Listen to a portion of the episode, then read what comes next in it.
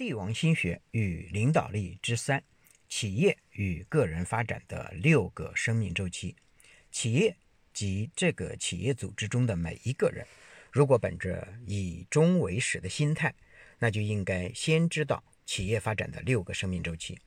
我们就可以站在上帝的视角来看企业和个人发展的阶段，以及看这个企业每个阶段应该重点发展什么。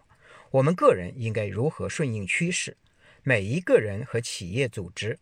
每个阶段都应该有不同的重点，这就是道法自然，曰神。企业的第一个生命周期是零至五百万每年，这个阶段也就是个体户阶段，是小地主，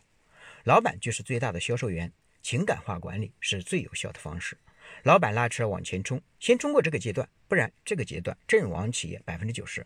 这个百分之九十都阵亡了，那还有什么未来呢？所以这时候，那老板就应该是往前冲的那个拉车的人。企业的第二个生命周期呢，是五百万到两千万这个阶段。这个阶段开始有团队、有制度、有部门、有组织架构。如果还靠老板一个人，基本上都永远超越不了这个阶段了。这个阶段人才高流失率，老板小富即安或焦头烂额，不能超越。需要慢慢磨合出核心团队是主要任务，老板要站在中间。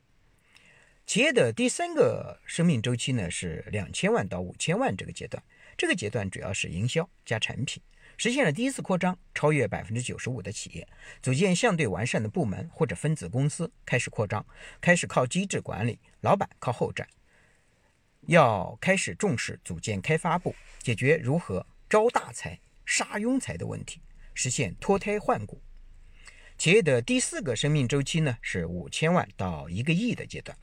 标准加文化 SOP 加符合时代的投资。此阶段良将如潮是一大特点，老板要站在旁边，并时刻分析感悟这个时代的趋势，发挥文化的领导力。企业的第五个生命周期是一个亿到十个亿的阶段，系统加战略。战略机遇期加战略方向，集团公司制。这个阶段的特征是打通上下游产业链，原材料、原材料加工、半成品、成品、研发、品牌、平台都要逐步建立和完善。创始人应该站在远远的地方看，发现符合国家发展的趋势和旁观这个企业潜在的自大风险，控制文化风险和财务风险。企业的第六个生命周期是十亿以上阶段，这个阶段也叫平台期，主要的是投资加资源整合，继续思考和学习投资公司制、资本运作财团，特征是全产业投资、未来投资、影响人类命运的投资、影响国家发展的投资、影响民族事业的投资、全球视野的布局、世界观、宇宙观。